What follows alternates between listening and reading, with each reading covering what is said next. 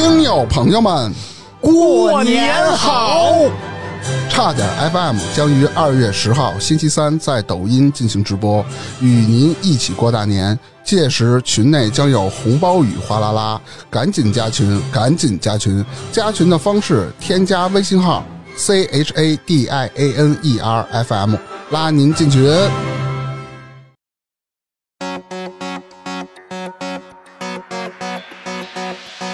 那时候国安有一个叫什么小快灵小快灵，小快灵小快灵嗯打法嘛，他就是那个大明属于那种小快活那打法，倍儿高兴，小小快活啊，对，快活林，小快活在快活林里边一边，盘他一边乐，我操，一边嘿，就是美。不，大明，我们没有 diss 你的这个意思哈，真的就是说，从你的体型上来看，如果用一个专业的教练的这个眼光来看，如果去挑你的话，肯定把你这个就是走下面的这些运动会挑到你。嗯。那 拍毛片行，走下边去。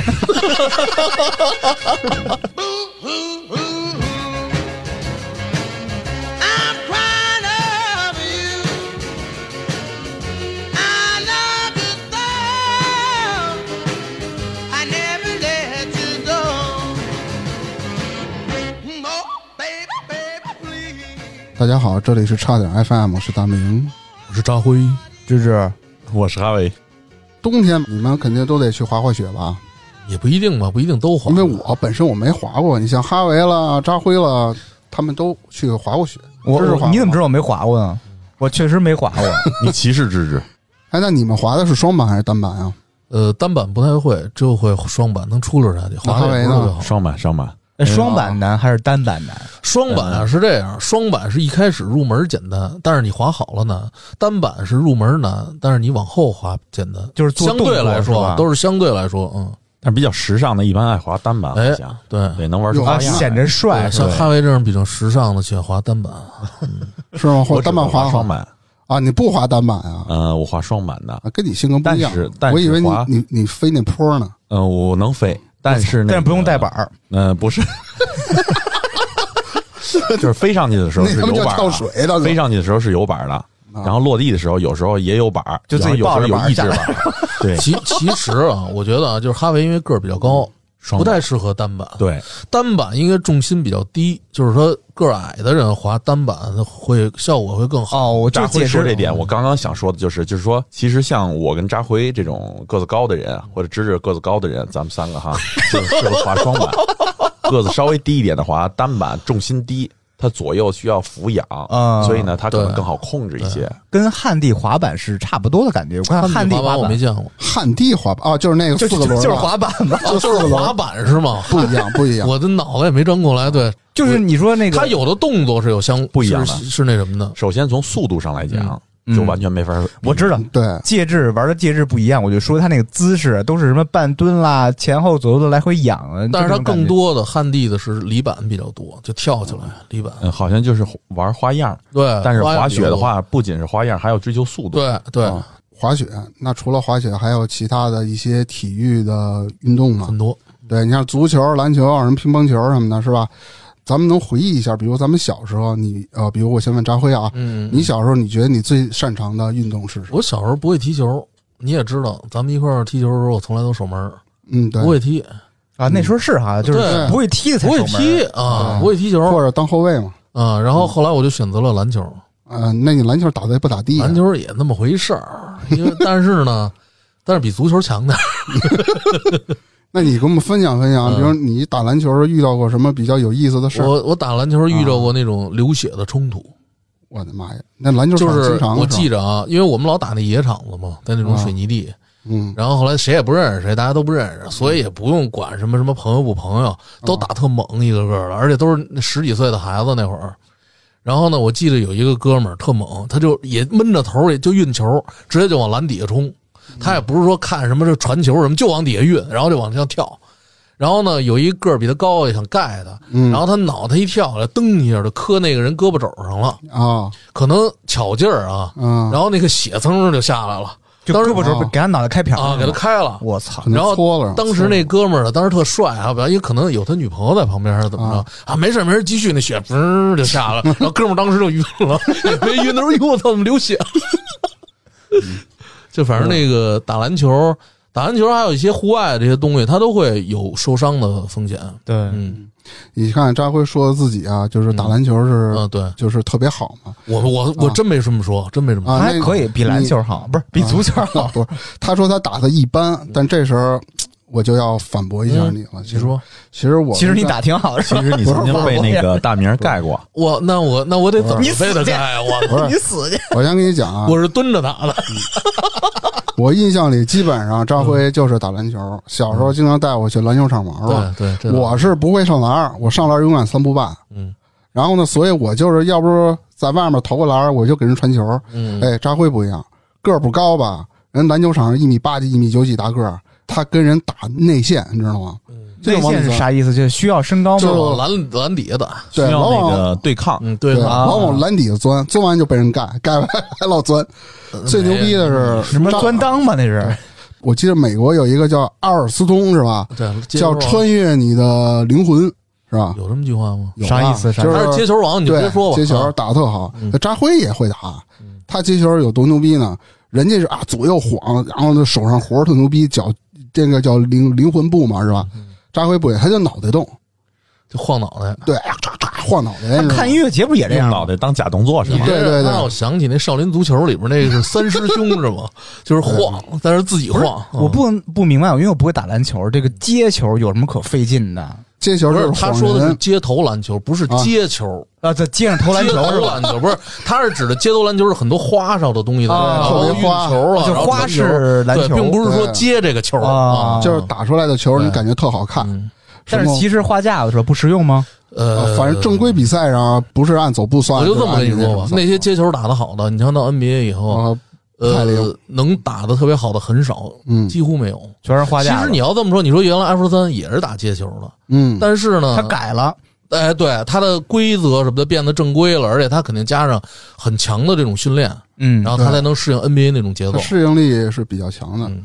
我记得有一次嗯跟张辉一块儿打篮球去是吧？你怎么老跟我打篮球去？你老找我呀？我你找艾弗森去啊？赖赖我哪儿你妈你说我找找他干嘛？你说就我跟他打篮球什么样呢？一就是有有一天他找我说咱俩打球，我说行没问题。一般我们就在那个野场打嘛。啊，对，都是野场嘛，嗯然后呢，一般我们俩就是呃手里也没球，我们老跟人凑去是吧？嗯然后就跟那儿等着看哪波不是特别强。嗯然后就让人加你们俩一个，嗯，对。嗯然后突然走过来两个人，一哥们儿跟我们个儿差不多吧，别我们就是你，就跟你那一米啊一米四几了吧？到一米五吗，差不多。然后跟我和张辉说：“哎，哥们儿打会儿球嘛。”然后说：“说不打，行啊我还得卖他妈炊饼去呢。不是，然后然后然后那我那我我们俩说行啊，可以啊，没问题，打打打呗。然后那个说那等会儿吧，这人儿人儿不齐，等我再叫俩人儿跟那等着。然后那大哥就跟那灌篮，你知道吗？哦，对，确实有印象，一米七几的一小孩儿。我，就是战斧。弹跳特别牛弹我说跳太我心想这我跟你他妈打你妈呀！我跟你他可能也就是一米七那样，没我高肯定。然后他嗯。就直接跳下来，旱地拔葱，直接从就是原地，他不用助跑，原地扣篮。啊，原地扣篮。他那篮筐得有多高啊？就正常的篮筐嘛，像咱们那标准的篮筐，是三米呃几，好像是，三米筐几是两米多吧？就是那个，反正就是正规的那种高度，篮筐好像是一个标准的啊，正规的那个篮筐，我听说 NBA 的比正常的要高嘛？差不多吧？有？吗？高，我记得 NBA 的比咱们常规的高。对，嗯，他就跟那个韦伯差不多，是吧？呃土豆对对对韦伯啊，确你说他打成这样了，我操！我跟你打个毛线！我操！这咱不是刚说了吗刚灌篮打球可以不许灌篮。对，人说不不行，操！那我那没准人只会灌篮，他不会规则呢。我记得那会儿跟哈维好像在球场打过吧，嗯，是吧？打过一次。啊，也是就就那个野场嘛，就那个场嘛，就是打架吧？呃，主要是因为就是，主要是打架，然后然后打扎辉，嗯，没有，我们俩没的，我们俩一波的，我们说到篮球这个话题哈，嗯，爱打篮球的男孩子呢，每个人心目中都有一个梦，对就是说都想打成艾弗森啊、乔丹呀、这种篮球之神的这种的嗯状态。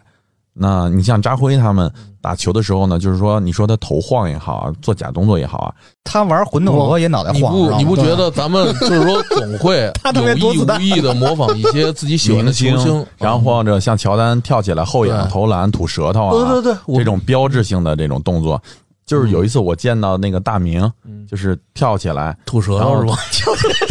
后仰吐舌头，当时我就觉得妈，这个镜头特别有喜感。大明儿热了吧？不是，但是 当时没在打篮球，就他上课呢，哦，就是跳起来吐舌头。上上语文的跳胡说八道的，那还不把他们舌根咬了，还后仰，我操！操，舌头给咬下来。嗯，对，其实说实话，就是那个时候我上学的时候，我就劝过大明，就是说不要从事篮球这项运动，这样就是说应该我也我也发挥他的没从事，长处嘛我也没从事。发挥他的长处，应该他长处什么呀？就是走下单板三路人不说了吗门球就是掏蛋重心重 心你知道门球吗？啊，门球，门球你知道是什么东西吗？他当球是吧？就是一个框，然后好多老头老太太噔一打那球，不是那个环法自行车，我擅长这个。环法你也我不太擅长我没有我因为掏裆起座子和脚蹬都离得比较远。对，你可以自行车运动员要求每蹬一步腿都要蹬直的，对嗯，所以你够不到。对你看那车坐的多高啊！对你可以当三分当之一。嗯你可以当那车，让人骑去。对，你可以趴那儿，去你那！叫那个让子弹飞点肉的 bicycle。你你们这个咱们开玩笑啊，就说了一会儿那个 diss 了一会儿大明。那么大明，你喜欢什么体育运动呢？是你说我年轻时候啊，先从小时候说嘛，嗯也叫踢个球。哦，对，其实大那明那时候全能，哎呀，他太踢球了，特别爱踢球，门将、后可是卫、中可是场、边锋可。是我我想说，就是大明其实踢球，他其实特别适合，就是说这种盘带过人的这种这种环节。为什么呢？因为他重心低，就稳。他突然急停或者转向的话，大个子的人是追不上他的对对对，啊。可是呢，就是说如果他跑的没有大个子快的话，也比较难缠。这样那时候国安有一个叫什么小快灵小快灵，小快灵小快灵打法嘛，他就是那个大明属于那种小快活那打法，倍儿高兴，小小快活啊，对，快活林，小快活在快活林里边一边盘带一边乐，我操，这嘿，就是美。操！球场小快活。有外号了哈。那篮篮球场呢？他叫什么？小巨人。嗯，去你妈！不打篮球，篮球小内线，不是你你让咱们接着说他那个运动生涯。OK，没有，我就是踢踢球嘛。我一般是属于全能型的，还有还有别的运动吗？你喜欢的？我就特别爱踢球，别的不踢。因为小时候，我相信小时候，比如说你喜欢某一项运动，你肯定会迷某一个人，哎你可能就因为你看到了这个人，你就特你喜欢。选谁？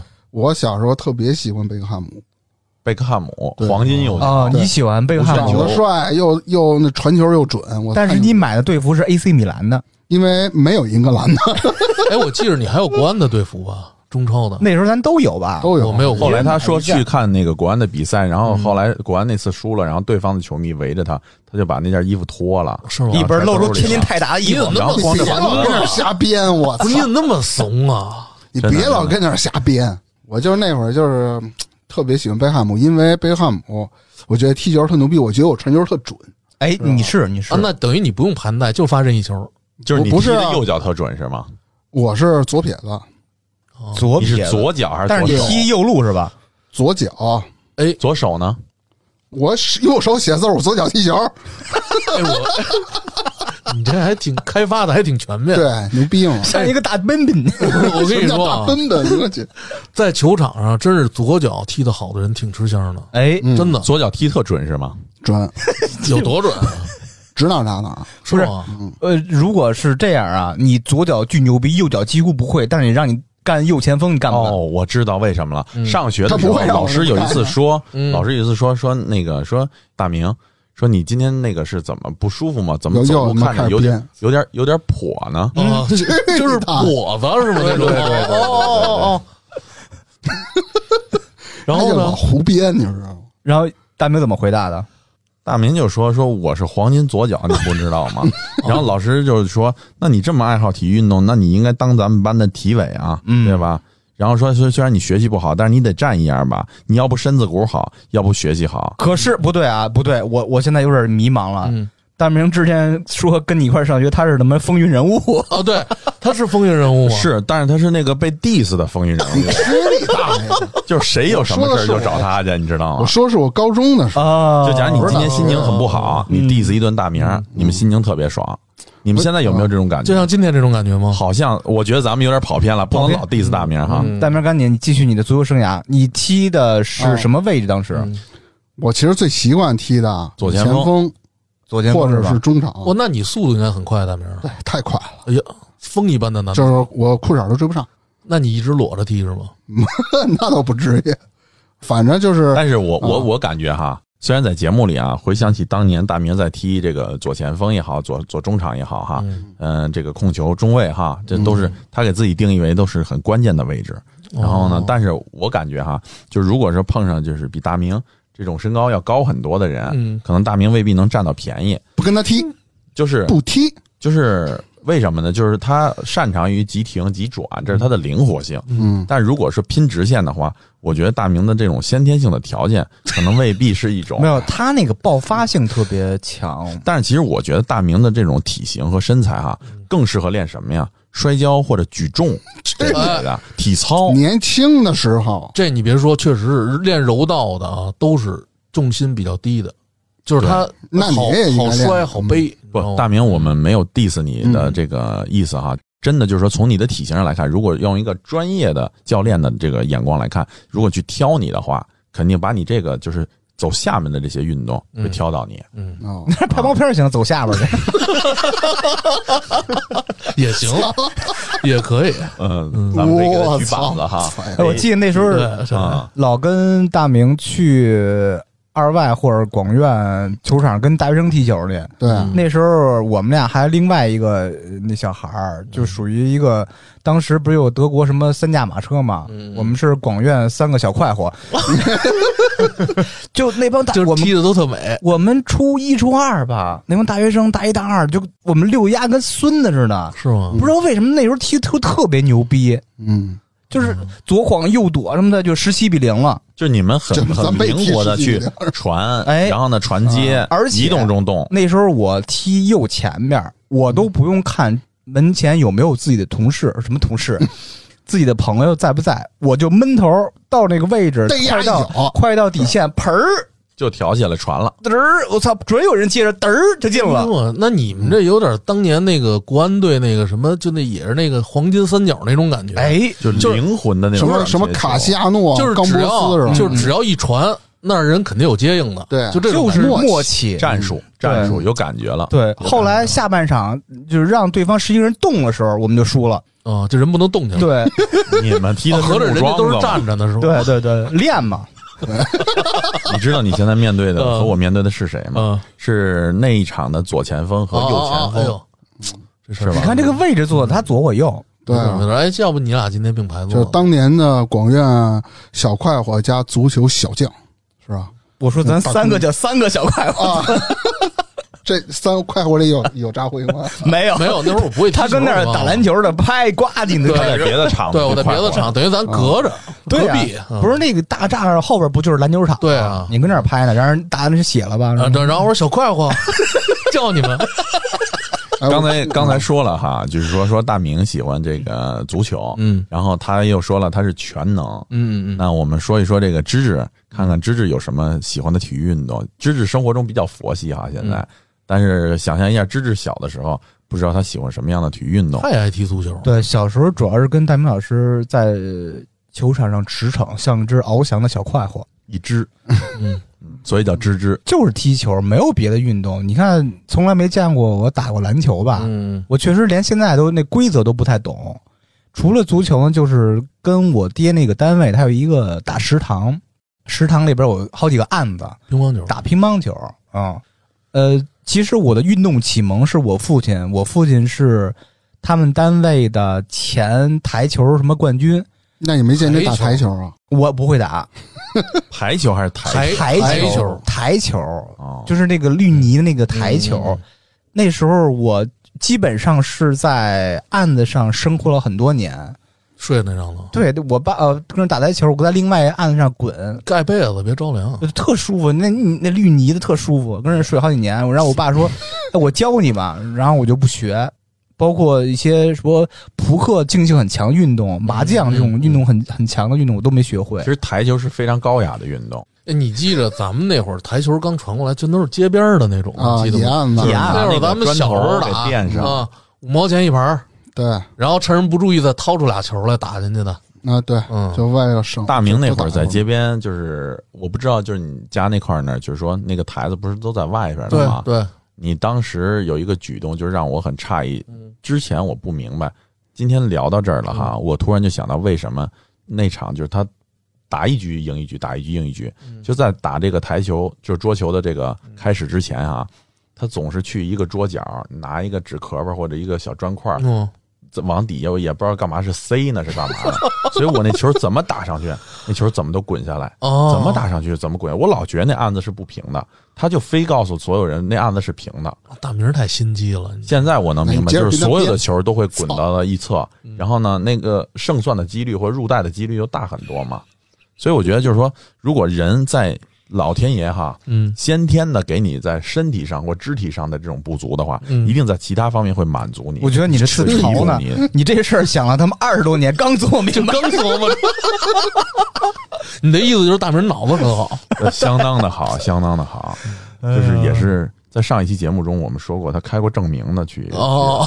对，是的，那你们打台球有没有？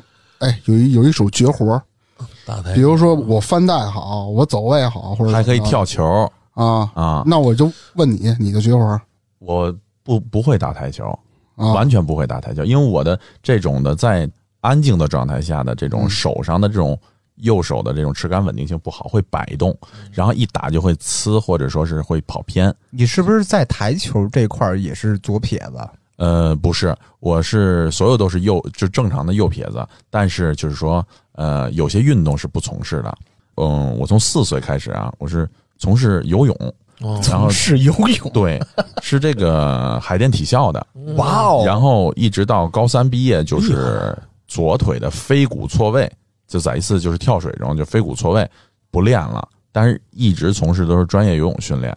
哦然后呢，就是挑，就是当时老师挑海体的老师挑，会挑你是你适合打篮球、排球还是游泳这三个给我的选项，别的老师都没看上，为啥？嗯就你的身高、臂长各方面他会看。这就是为什么我刚才说大明会更适合练举重啊、嗯体操啊或者柔道这类的东西。呃，我跟芝芝有一个共同性，就是嗯我也很喜欢乒乓球，很多年呢都是不打。但是如果说你小时候打过乒乓球的人，你大了什么时候就像骑自行车一样，你都会打，而且捡捡就能打起来。你是大刀还是小刀？呃，我是大刀，就是要横板或直板嘛。嗯，我觉得就是到以后的这种随着年龄增长哈，在你生活和工作中哈，这种训练呢会可以训练你的反应能力、速度、有氧的消耗，会对你的身体和对你的脑子都是有好处的。嗯，我不同意的就是，就是我不是是我个人观点哈，嗯我喜欢看打拳击的、打篮球的和踢足球的，但是我从来不参与。为啥？因为我特别怕对抗，特别怕受伤。像打篮球的，很容易就干仗，我就挺害怕的。我一般就是惹不起人家，我就也躲得起人家，我就看看就得了。踢足球的呢，有的时候会闷来闷去的，就会闷在脸上啊，或者人家有戴眼镜的呀、呃，这种情况哈、给人踢坏了，还得赔人眼镜。当时年龄又小，又没有钱，所以就又有这种担心，我就有点害怕，所以我也不怎么从事踢足球。我从事的这个体育运动都是跟自己较劲的，比如说游泳啊、健身啊，然后滑雪呀、跑步，呃跑步啊，嗯都是把你自己就是锻炼的更好，然后一个人去挑战自己。可能上一圈你跑了十分钟，这一圈你用了五分钟，那这就是天大的进步了啊！这是只是个举例哈，所以我就是呃，跟这个一个人的观念和一个人的思想这是不一样的。那你我听你说这么多，你可能偏个人运动，啊，就是完全个人么跳的竞技运动。伞啦，呃，类似于这种的呗。跳伞跟国外跳过，我觉得有一定危险性，所以后来我因为我伞也挺危险的，对，因为我当时是有一次不是跳伞，是滑翔伞。我刚要从那个滑嗯那个山崖上起飞，悬崖上一个平坡，起要起飞的时候，前面的一个人跟另外一个人的伞挂一块儿以，成 X 形式挂一起了，操那完了。然后两个人就卷着就垂直的就往下掉。当时是一个悬崖的，就是起飞的一个坡，就一个平台，哦，是个野地，但是它是有组织，有这种跳伞爱好者、滑翔伞爱好者在一起的。呃，是在哪儿？是在秘鲁利马的这个拉戈马尔一个海滩上，那个悬崖距离下边的这个这个这个高速公路可能大概其有个几百米的高度，妈呀！所以他们卷着下去以后，我就清楚的看到有一个人撞在了另一侧的山壁上，然后两个人就用那个伞的伞绳和那个伞挂在那个悬崖上，就往下搓。所以当时我马上就起飞了，我就跟那个带着我的那个人，我被挂在前面嘛，啊，我就跟那个教练老外说，我说，我说我不做了，我说我体验也不体验了。他说我可以给你拍一段非常帅气、精彩的这种视频。我说我不用了，前面俩刚你妈出事故，我说他俩这不是刚拍完吗？我说我就算了。所以就是从那一次，我就没有再从事过这个运动。那你最后那俩人怎么样了？你知道呃吗？后来就我看啊，就有直升飞机来了，嗯，然后后来我们就没在那儿当地久留，肯定就得得救他俩在山的半山腰，啊肯定也是也是非常费劲的嘛。嗯，那飞机也够不着下边儿，然后消防车也够不着上边儿，也没法顺个绳下来啊。对，所以很很麻烦的。很骂。对确，实挺危险的。对那这里真的等于说你就不恐高是吧？不恐高，你啊，呃我张辉恐高吗不？恐高，就是不恐高你恐高啊？我不说过吗？特别恐高。是吗？不是刚才提到了吗？说走下三楼的，哦虚拟的忘了。是这个意思他是一个潜水大师，哦，必须得在地平面潜以下是吧水其实潜水其实我体验过一次，嗯就是人家给我讲当时是什么，呃，有很多人有这种恐惧症，对，在水里是没有办法长时间待的，对，而且水里的哦氧气和各方面这种潜水知识是必须要经过培训对，可不是说我们憋口气下去，然后一会儿上来。肯定的。你看游泳池最深的就是两米五的那种的，你到底下摸一个石头或者捡个钥匙嗯啊玩一下，你都觉得耳压嗯、肺压是吧？这种水压非常大了。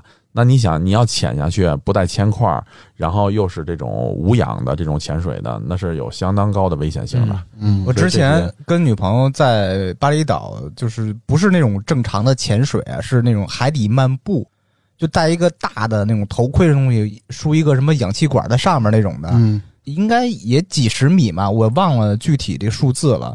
大家都把配重吧？对，大家都有配重的，然后就好像一根绳儿，教练在前面牵着大家走，大家握这个绳儿一块儿排成一个一字形走。结果吧，那个头盔特沉，我什么什么海星啊，什么这鱼那珊瑚什么没看着，那压的我脑袋，只能看前面女孩屁股，黄的游泳裤衩巨漂亮，我半个多小时一直看着她屁股。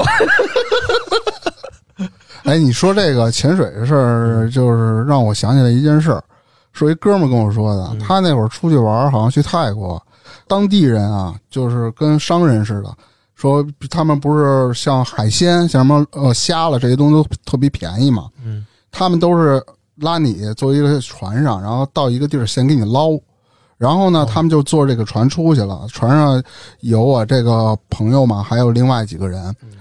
他以为是直接下网捞，等这个上了以后他就走，结果一就是一个特黑一哥们儿直接跳下去了，然后那哥们儿直接就开着船走了。然后呢，我哥们儿还问呢，哎说我操，那那人怎么就在水里泡着呀？说没关系，咱俩小时后咱过来，咱再接他来。他就是潜水下去捞那些东西，什么都不带吗？什么都不带，他是当地人，特别牛逼。作为咱们这没见过人，可能慌啊！我操，你把人扔那不死了吗？那水浒里有这种人我，说什么浪里白条什么的？对，你在在水底下三天三夜，对，能睡觉，能吃虾米。这个是假的呀。不是，他就是在水上漂着，他有一专门一篓，他歇一会儿下去，给你捞点东西，给你放篓里。啊、我记得有一个世界上什么浅的记录，就是一口气儿憋的记录是多少米来着？五分多钟吧，二十多米还是三十米啊？不不止不止不止不止，几分钟。十分钟以内，就是很能闭闭。气是吧？对对对，我记得就是五分多钟。潜水这项运动其实是要练这个大这个肺活量的对肺，但是它危险性就在于，就是说你到一定的水压层以后，即使你身上有配重啊，会把你这个肺挤压的像挤得一个小瓶子一样。嗯，所以好多人有潜水病，就是说如果说从事这项运动的话，会有潜水病。我觉得憋气上来以后，就是你不能马上出水，马上出水会会死的，会会出危险的啊。对他们不都有那个减压舱吗？看电影里那些。咱们说着说着啊，就是说这个从这个踢足球、嗯街头小巷，然后呢一直说到了这个滑雪，然后乒乓球、足球、篮球，跳伞然后说到了跳伞，嗯然后又又说到了这个呃潜水，越来越高雅。那有人还从事过什么其他的体育运动吗？比如说高尔夫啊，或者说是另类没冰壶钱球啊、保不同意龄球啊，不同意。在训练场怎么叫越说越高雅呢？这个职业不分贵贱，运动项目但是运动就边就是弹球，它也算运动。高雅。你穿着西装啊，三件套就弹球的对，对，是拍洋画，穿着风衣，怕露屁股。风风大是吗？对，穿着风衣放风筝。那可能有的人，比如说小时候玩过像滑旱冰，那时候家里没什么条件，就是滑冰场。啊你说那个四轴那种滚轴嗯，滚轴，滚轴，对，人家我记得最清楚，因为小时候家里没什么钱嘛，那不人家都是那个人家都女朋友约会时候去的嘛，人家都都是买上单排的时候，我刚滑四个轮了。嗯呃，其实吧，我觉得那会儿，因为我也是从四个轮过渡到单排，我觉得只要双排，就那四个轮的，好像会滑，单排也不太难上手，对，基本上差不多。但是你能倒着滑吗？看他们有不人不是以前我吧，你记着原来那个学校里边有一个坡，我老爱从那坡上往下滑。那时候上小学的时候，嗯我就记着那会儿我刚练会，但是我不会刹车，就不会刹在那儿，不会停那儿。啊，他不是得那个后脚脚后跟一一一往后一一踩，他就停那儿吗？嗯我还不会。然后呢，有一次我从那坡上往下冲，我就看一辆车过来，嗯，然后后来我当时特紧张，我直接跪地上了。那会儿夏天，那腿刹车了啊！我直接刹车了，用膝盖刹车了。我操，没带护具呀，那会儿没有，那会儿咱们滑旱冰的时候哪有那么多东西？像现在孩子似的，就是比较是玩的比较那个粗糙的那种状态，对都挺糙的。看现在，比如你像我在我们家小区或者商场门口，哎，有那些小孩滑那单排，太多了现在我滑那个特别特别溜，对。现在就好像那走走那柱个各种就是有的那个广场啊。或者体育馆的门口会有那种私人教练，对，然后收那种种小朋友，对，然后包括成人，他会摆几个那种小的那个锥桶，嗯，然后呢就让小孩在那儿练习，有这种的能看到，还能看到，对，现在孩子估计跟咱那会儿可不一样，现在对啊。就全副武装的，怎么摔感觉都那那比也比咱那会儿滑的花式多多了。你要是那会儿有这套东西，有人教你，你照样也能滑出来。哎，你们说到这个的时候啊，现在不是冬季运动吗？嗯从滑雪来说哈，咱们再分支一个另外一个运动，我突然想起来这种，刚才你们说投入大，小孩呢现在玩的就是说比较高高级了，冰球，嗯这个冰刀、冰球，拿个那个棍子打那个冰上的比赛的对，那个，哎呦，这个冰球，因为我前一阵刚拍一个联赛冰球的，嗯就这个冰球其实是挺烧钱的，为什么呢它？危险性也高。一是他装备请对，一是装备。你想想，孩子从那么点儿开始练，他的装备随着孩子长大，他要不停的换，而且你还要经常要付一些什么费用去国外啊，对，去国外打比赛，比赛费用啊，孩子小还得跟着父母，等于就是两份的钱，然后还有场地费，还有教练费。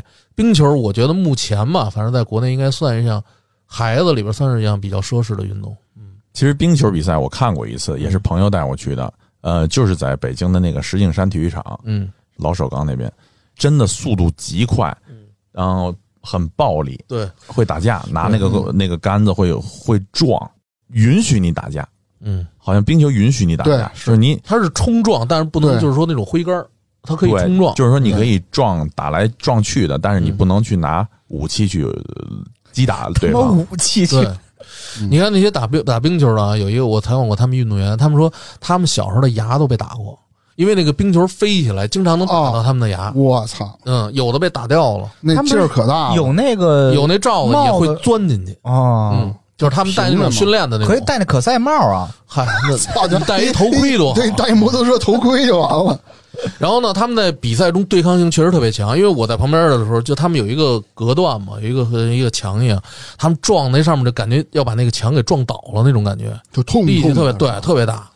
还有一种运动类似于冰球，冰壶，冰壶是一个那他妈撞什么呀？不是那那个好像那个对抗性很强的。啊，非常慢。冰壶还是国家队运动呢，对啊对啊，冬奥人人奥运会项目，对但是啊，就是冰壶啊，这个从事运动啊，我不知道咱们国内现在是一个什么样的选拔机制还可以。现在国外好像都是像刚才咱们提到的这些运动啊，冰壶在国外好多的他们那个选手都是什么律师啊，什么超市营业的收银员呀、嗯各行各业都有。只要他的这种常年训练有一定的稳定性，对能在他国内、区域、国家打赢比赛，他就可以代表他的国家去参赛。啊，那现在咱咱们国家啊，就是说所有的运动基本上就是走专业路线，还都是国家培养的。到目前为止，全是公立的，是吧？呃，你看像打网球，像那个大威、小威他们，他们都是有自己的教练，就跟李都是娜似的等于自己花钱，他不代表国，甚至他不代表国家，对啊，他练出来以后全都是自己的没错，啊。嗯，但是咱们国家不是，咱们是基本上都是国家培养嘛，对，国家培养出来的。什么男排、女排啦，对但是现在好像也有改观。你像那个李娜刚才提到的网球运动员，李娜是。非常著名哈。她的教练是一呃是她的丈夫，对她丈夫然后后来又有外籍教练，嗯健美运动员那个叫陆晨辉啊，嗯陆陆家门啊，对，他的那个好像教练是叫什么米洛斯，也是外籍的，也是自己请的。他们慢慢的就是说拿自己作为一个品牌，然后发展自己的服装行业、嗯运动品牌、这个设施器具，然后以及他的培训，然后就慢慢做成这种市场化、经济化了。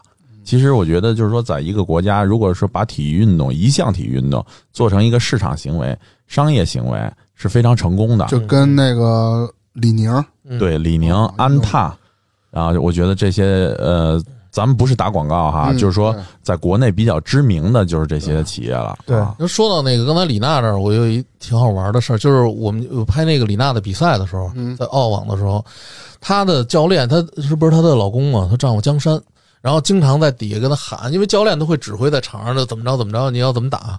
李娜经常的一句话就是闭嘴，就不让他说话。嗯其实后来我们这就看着，然后江山还笑我们今儿的那种，也也不生气那种，因为大家都在，不好意思嘛。不是，我一开始不明白，我说为什么这么这么厉害，在场上就直接凶他的教练，毕竟是他的教练嘛。嗯后来我知道他是在场上一种发泄，因为他在场上非常的紧张，对，他所有的运动员在打这种正规的大赛都非常紧张，他这样喊他也好，骂他也好，或者嚷嚷，他都是一种发泄，对是，发泄的一种途径你。说江山骂李娜吗？还是李不娜骂是李娜老公骂骂她老公，她老公跟她说什么让她老了？因为她是教练嘛，她肯定要指挥的啊啊，你要怎么打这种，他说一般李娜最多的一句话闭嘴，哇然后就就是这样，是特别大的声音，我们在场边都能听见真好。啊。就哦但就是也你看是一种爱的表达方式对式。，但是他们啊，他们就是在场下就是很恩爱的那种。我我那个那会儿就李娜说，她说他们每年过年的时候，他们不是湖北的，好像我记得，她老公打牌的时候，打麻将的时候，她都会陪在旁边，一直在旁边陪着。然后呢，我记着他们在训练场的时候，有一次也挺温馨的。李娜就是去拿水的时候，给她老公拿了一瓶放在旁边，说让他喝。然后她老公特别不好意思的一笑，还两个说闭嘴啊，不是不是，就是你刚才说到他这个打牌的时候，他一直陪着一直陪在她身边。嗯，对，然后可能就也是跟他说，咱们不有那么句话叫嗯“观其不语真君子”嘛？嗯可能李娜在边上说三条三条，对，心里其实也这么碰一个个碰一个。你看刚才咱们聊了好多都是咱们小时候喜欢的运动，什么足球啦，嗯啊篮球什么打台球什么的，是吧？咱回到现在，现在你们有没有从事某一项或者多项的一个体育的运动？啊，我们可以说说现在职场环境下、高压生活环境下的这么一种运动的方式吧。嗯，我这比较懂，我先说，我现在正在练大胃王，就是吃是吧？吃 没了，你们来吧。这个运动我也练。其实我我现在说实话，这就有的时候偶尔会去跑跑步，呃在外边跑还是对，在外我我不愿意在室内跑，呃，这个频率是多久呢？呃，比如说是半半年一回一次 一个月啊，一个月也可以了。他还不是算是他连楼下。他连下楼嗯去到超市买买点喝的回来这段路，他都算成跑步了。就是跑着去的。你那么说，而且所以所以他半年再下一回楼。对，呃你的意思我天天你就在家不说他瘫了是不那我就瘫了。其实他也不需要运动，他整天扛着那机子，整天的 风里雨里的，他也算运动了。现在你说你那属于负重酸似的这种，嗯不不不，嗯，因为他不懂你这个行业，对大辉，因为你们现在这个摄影摄像设备啊，不是在腰间，都是自动的，哎不是。不会说是那种我知道，那它也有架子呀。都不需要人力的都不需要人力的。嗯，然后扎辉刚才说完了哈，大明你呢？你现在从事什么样的运动？现在我听朋友们说哈，嗯。也是给这个听众朋友们报个料嗯。啊，在这儿哈，就是说你现在基本上从事的运动呢，都是准备出席个什么活动啦，或者说是呃跟你太太呃准备去回回娘家了，然后你开始减肥，通过一周两周的时间高压密度的开始减肥，然后可能运动几天，做做仰卧起坐呀，然后在家走走步啊，当然也是比较佛我家那系的哈小坡，地上他妈走，也是比较佛系的啊。你从事的什么样的体育运动？我减肥是有过，减肥的时候我就跳那种健身操，强度特别大的那种，是马华那种的吗？不是就是 我记得啊，是一大老黑，有那种就是呃，我还记得他的口号呢，天天天天跟我做，每天五分钟。不是，就是一个黑人的，嗯那个他教练挺有名的，反正基本就是那样。我要不减肥的时候，基本上我就不运动了，其实习惯不太好，呃，没有什么其他的再多的运动了，嗯足球也是现在基本上踢踢了，是吧不踢了。嗯？OK，那黄金黄金左脚还有没有？现在就跟家踢个瓶儿什么的，然后脚还在把踢到垃圾桶里头。对，OK，那嗯芝芝刚才说了，就是一直在练大胃王。大胃王我是这么练的啊，其实我很刻苦。比如吃汉堡王，我最早是一口一个练起的，嗯，慢慢就变成就是以量取胜。我知道芝芝能吃的这个汉堡应该是五到六个，呃啊，嗯，应该是麦当劳的这种的，呃，麦乐鸡啊，麦麦香鸡啊，或不是者就是最最汉堡王的。最最便宜的那种，就加那个是一口一啊个小汉堡那种的，可能能吃个六七个、五六个。对我一般现在拿汉堡王练手，就是双层汉堡是每次吃六个左右，然后再喝六瓶啤酒。那你这主要练的是脸部肌肉。呃 不是练的是胃，就是扩张能力。啊。呃，那你为什么去要练它的这种扩张和吸收？确实，这项运动或者说是这个习惯，在我们现在其实按正常来说，应该是一个比较特殊的习惯了。嗯嗯啊，因为很少人能吃这么多。啊不是就是练嘛，冷门运动也是一种运动。但是我觉得芝芝可以去做一个什么吃播啊之类的。他吃打卤面，吃打卤面，他吃了两斤面条，没没没那么邪乎。哦那时候是一个小故事，我跟罗大夫在我们家喝完酒了，呃，要吃面条，打卤面还是什么面忘了做的，我们俩下了干面条，下了两斤多，我们就分，就一人就是一大脸盆，知道吗？嗯，我全吃完了，然后楼大夫说就剩一口了，就就吃不了了，就就是煮完以后更多哟啊，啊，可以想象一下，这不难理解，因为像芝芝处在这个正值壮年的顶峰时期，如果是按人的一生年龄分配的话，包括那个罗大夫他们，而且体型又都是很魁梧的男士，所以他们吃的面比较多，也是情有可原的。他是消耗大，你对，吃。但是啊，我劝大家哈，就是说那个听众朋友们也是啊，别这么不要这么吃，因为呢，在你壮年的时候，嗯，大家可能不知道，因为芝芝应经常的加班，或者说包括我们的剪辑节目的剪辑以及其他的工作主动，帮我圆，所以他 对啊，所以他是属于那种就是说能量消耗能量消耗是非常巨大的，而且它不分那个二十四小在时家里一边跑着 就一边紧。黑天也干嗯，白天也干，其实你看，不光做大胃王这个运动，我呃做完这个运动以后，还要去撸哑铃。呃 OK 练肩了，练二头，练三头，就基本上一天一个部位这么练。听着还非常的专业的啊你，也会跑步很很很懂的。这是无氧、有氧会做一些跑步，比如围着天坛跑两圈什么的。OK 就这么着。但是 现吃多了得消耗一下，也不是吃多了，因为吃多了为了减剂嘛。他说的你是跑还是遛弯儿？跑啊，当然是跑真的是跑起来的啊一般是配速是呃五分半左右，跑个十公里左右。嗯，知识能说出配速了，就说明还是很专业的哈。嗯刚才说大胃王那事儿也是个玩笑多少。五分半跑十公里，配速，配速，嗯，知识是这样的，嗯，你说配速这个事儿呢，就是说跑步的人理解，对于大明来讲呢是有一定的困难，因为他不跑步也不健身，嗯，所以呢太专业了的词，咱们当着大明呢就换一个朴素一点的、通俗易懂的词来说，比如说呃，就是跑得快慢啊，啊，单位时间内跑得快慢叫配速。大明，你明白一些了吗？你这个表情是什么意思？我他妈弄死你！就是还是不太懂。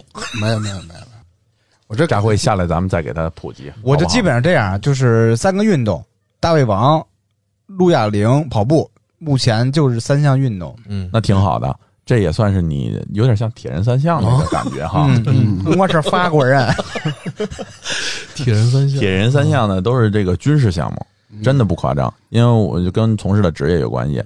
能从事铁人三项的，如果说是各国的冠军啊，像瑞典、瑞士、丹麦，他们有的铁人三项的冠军是部队里的那种特殊兵种的这种的侦察部队的人，他们拔得头筹挑战人类的极限。嗯，身体上这不是一般的人能从事的。你看你白活这么半天了，你你现在做什么运动呢？我现在哈，就是首先是办公室生活，今年疫情哦没事基本上不怎么出国了。然后但是你，看，哈维是咱们四个人里边是最有这个运动痕迹的人。嗯，为什么这么讲呢？你想，他那个身材这种块儿能看出来的对，没有什么臃肿的赘肉是吧？啊，全是大那个大咧逼卷的肉。什么叫咧逼卷的肉？没听懂，听着跟那个酸菜你听不懂川白肉似的感觉。要加一个肘子吗，先生？就是你你的肌肉很结实，嗯，很嗯结实，就一看就是运动痕迹。我是是是这样哈、就是跟呃大家也是汇报一下。第一个呢，就是说除了正常的工作以外呢，我有规律性的常年的运动的习惯，这是真的。所以呢，就是说这东西呢，它不是说你两天减肥、三天减肥，我突击一下的，不是这么能达到的又黑大明，啊，真的是这样子的给。他黑吧，操，无所谓。然后呢，另外呢，就是你们刚才说了，就很多就是说，呃，从事的运动哈，我现在就是呃游泳，很少从事跑步，我会从事椭圆仪，啊，不呃主要是为了保证膝盖一个膝盖的安全，所以我会有游泳的这种训练。健身房的这种正常的力量训练是存在的，按时按点、有周期性、有计划性的去从事的。所以呢，久而久之呢，就成了一种刷牙漱口、吃饭睡觉的习惯。嗯，你要少了这一环节呢，我就闹腾的慌，哎，呃，身体就开始不舒服。呃，确实有这样的人，就是感觉一天要是没健身，就跟没吃饭似的对。咱们是咱们肯定不吃啊。但是有这种疯狂的人，嗯就是说，就是他一定要怎么怎么样。我不属于那类的，很嗯正常的范畴。我说的是，就啊习惯了。那哈维，我问你一个事儿，就是说，你看啊，跑步它会有的可能损伤膝盖，然后呢，你练一些臂力的这些东西，也可能对关节什么的有些肌肉损伤。但是好像游泳是对任何部位什么都没有损伤。游泳是一项全身性的运动，但是它就是说你所有东西哈都能运动到动到它的这个肌肉部分，嗯而且呢，游泳的这种痕迹性是很强的。就是说，你通过一段时间的游泳训练，嗯然后包括你的饮食，体型就会很适应游泳的这项运动的体型。假如说大明这样的，虽然说是短了点，但是他长期的如果去接受游泳训练的话，他会变得非常的精壮，而不是像现在的这种橄榄球形状。所以就是说，呃，一个运动这不是枣是会给你核啊？一个运动，球形状，呃你还真知道橄榄球啊？一个 这是那不高雅行运动嘛。不，一个不是运动会带给你很多不一样的感受，所以就是说，你一定要全面的去接受。你看我经常看的一些体育项目，就是竞技性特别强的。例如，UFC、啊 MMA 综合综合格斗，WWE，我都看这个。男孩子一般爱看这个，嗯。那女孩子咱们说说哈，我也就是说一下女孩子的这事儿。女孩子一般的给我的感觉就是跳操，哎，然后这个还有这个瑜伽，对，然后什么高温瑜伽、空中瑜伽普拉提瑜伽等等啊。啊，但是他们从事这项运动，一般在男孩子眼里头看了以后就觉得这没什么的，但是其实。要是去练的话，这种拉伸运动、这种一字马、这种嗯抻筋压腿，男孩子是达不到的。来不了，没那么软太难了。嗯，如果哈想挑战一下的话，我觉得其实个子高的人柔韧性就不好。你像我，嗯，如果大明哎，你别别说我，我知道你想说什么。腿的话，操，他就会非常非常的容易下去到那个我下不去下不去，啊就会会容易很多。让他妈大腿上往上渗油，去你的！有他那么夸张吗？流了，这是 那那是扯着蛋了，大明是液体，扯扯出尿来，我。行了，咱这么聊这么多了，你看啊，呃，年轻时候咱也说了，现在从事的一些运动也说了，咱们再回来。刚才呢，哈维分享了一个，就是说在滑雪上遇到了一个小故事，把你那故事再给我们讲讲呗。呃，是是这样的哈啊，就是在有一年滑雪的时候哈，也算是一个这个偶遇。嗯当时啊，这个滑雪的时候，就是这个状态极其的好，而且是最爱滑雪的时候，呃，是属于这个疯狂追求速度的时候，就是已经去了这个呃北京南山滑雪场，是最好的滑雪场了。北京上的是高级道，猫跳都不跳了，已经就直接去高级道去滑，不是说说说这个勇者无知无敌，嗯嗯，是懂得它的危险性，然后会滑的状态去的。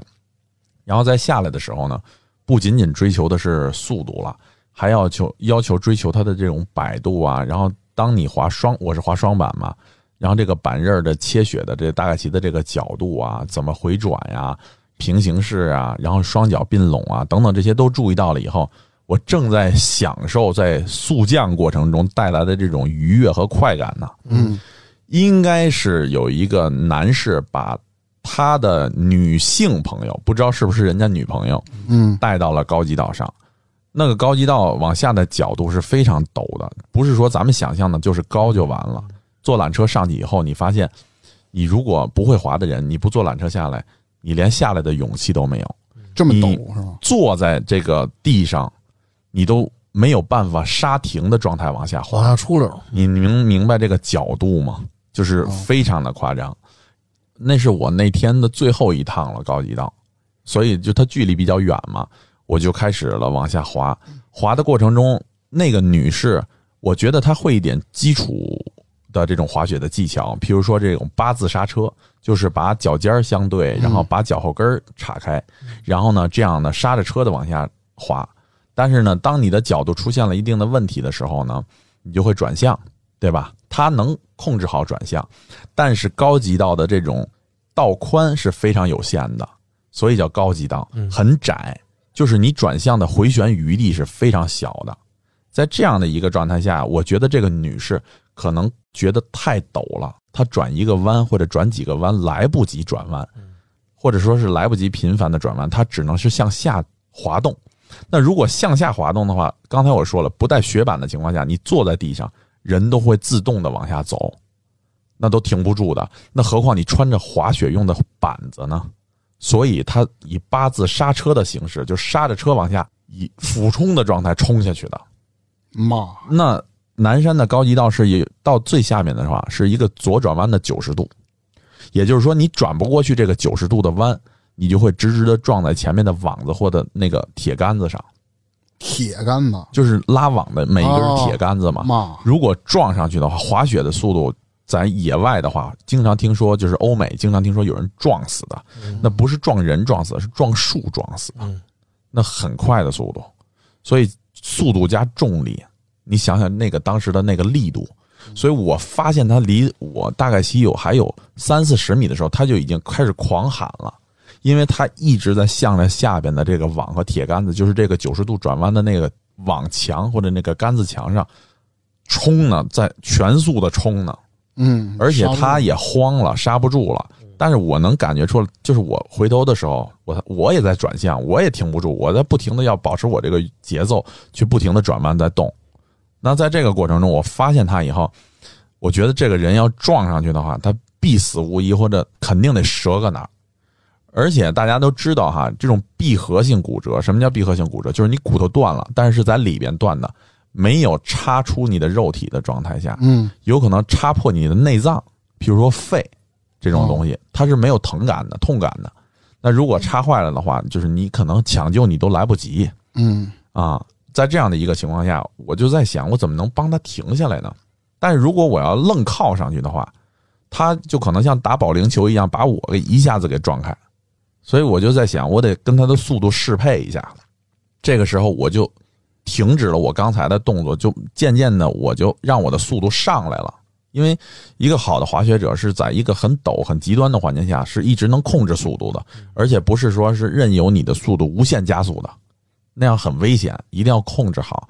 那当时我就觉得我得快一点，才能赶上它往下冲的速度，所以我就把我的雪板从这种平行式啊，慢慢的就开始转弯的频率就少了。刚才可能两个弯，我现在就不转弯了，我也开始往下冲，来适配它的速度。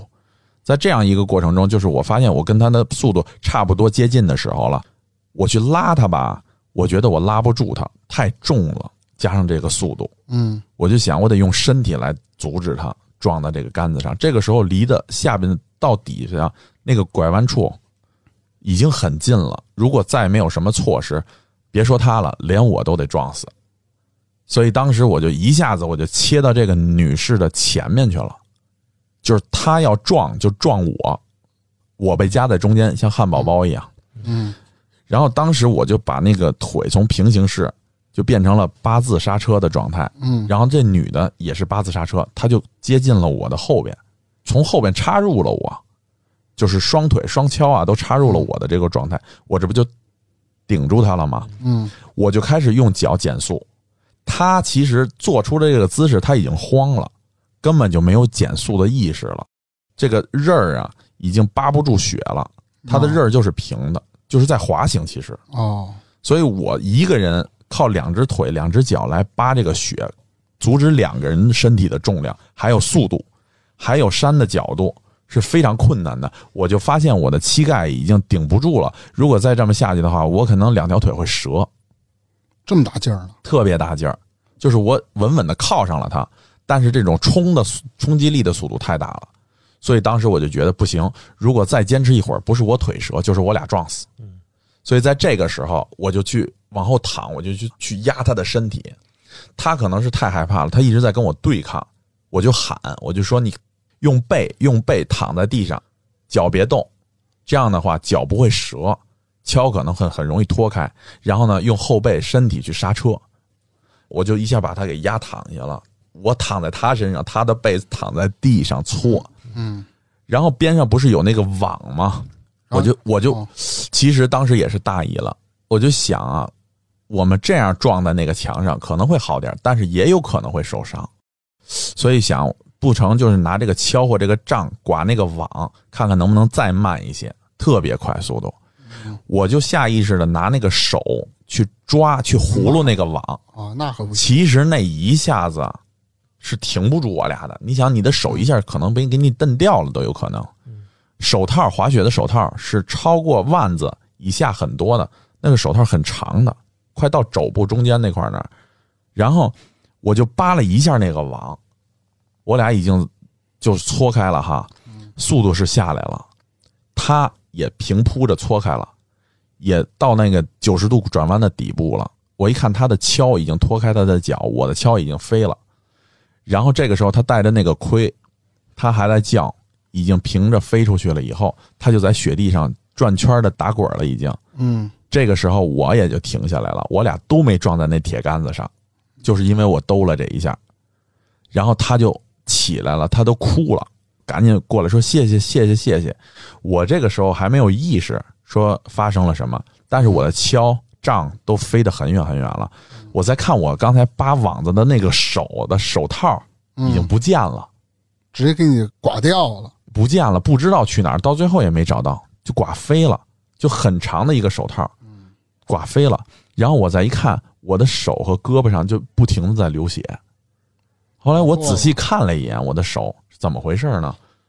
呃，是左手的中指，嗯，左手的中指指尖折了，就碰了那网一下就折了。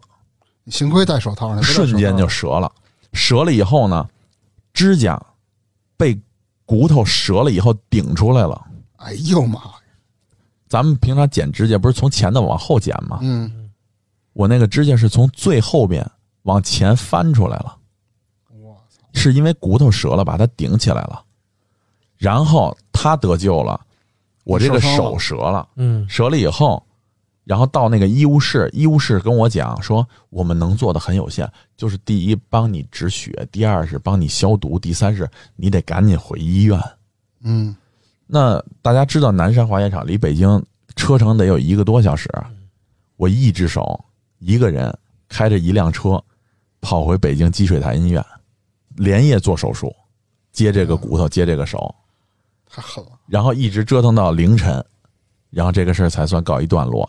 我印象特深的时候，就是我一个手开车，举着左手的中指，然后血就不停的从胳膊上嗯。滑到肘上，再从肘上掉到腿上和座子上。你这姿势也不太好啊，你这手势。左手中指嘛，啊。后来还上了个指托，啊，上个指托以后，它不就更粗了吗？然后我当我回到工作岗位的时候，然后我跟大家打招呼的时候，都会把我的左手背到后边去，嗯，因为一直竖着左手的中指，一直竖着，嗯。所以这是就是给我留下了一个非常难得的这个印象。所以就是说，呃，在座的也好，还是听众朋友们也好，就希望你们在滑雪的过程中，从事这些有一定危险性的运动中，一定要注意保护好自身的同时，不要贸然的前去搭救，因为有可能把命搭出去啊，这个还是很重要的。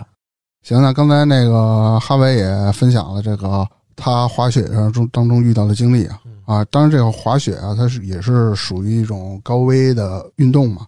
大家如果在冬天去选择滑雪的时候，一定要注意安全。嗯，然后你要是新手的话，尽量请个教练。也希望呢，能在冬天也好，然后任何一个时节也好，大家都有一个健康的体魄，嗯然后呢，能有一个更好的身体，能够有好的精神，能够更好的生活、工作、学习。然后也希望每一个人，还有您的家人都健健康康的，对，一切都平。安。对运动的时候一定要注意安全。玩的开心，玩的安全。对，好啊。如果听众朋友们有什么关于运动好玩的事儿，你也可以在评论区里给我们留言，分享给我们。好，那这期聊到这儿，拜拜。拜拜。拜拜拜拜。嗯。病床上那老头啊，总是在直勾勾的看着你。他不是发呆，当你跟眼神就四目相对的时候，他有意的就把眼神给撤开了。他是馋你吗？那我就不知道了。你是不是把裤子脱了？老头就馋你的身子，馋你的身子 哎呦我。那节目的最后呢，欢迎大家加入我们差点 FM 的听友群，可以在群里抢先试听节目的精彩片段，也可以和我们互动聊天儿。进群的方式就是添加我们的微信号 c h a d i a n e r f m，我们会拉您进群。同时，也欢迎大家关注我们的微博还有微信公众号。那我们今天的节目就到这里啦，下期再见，拜拜。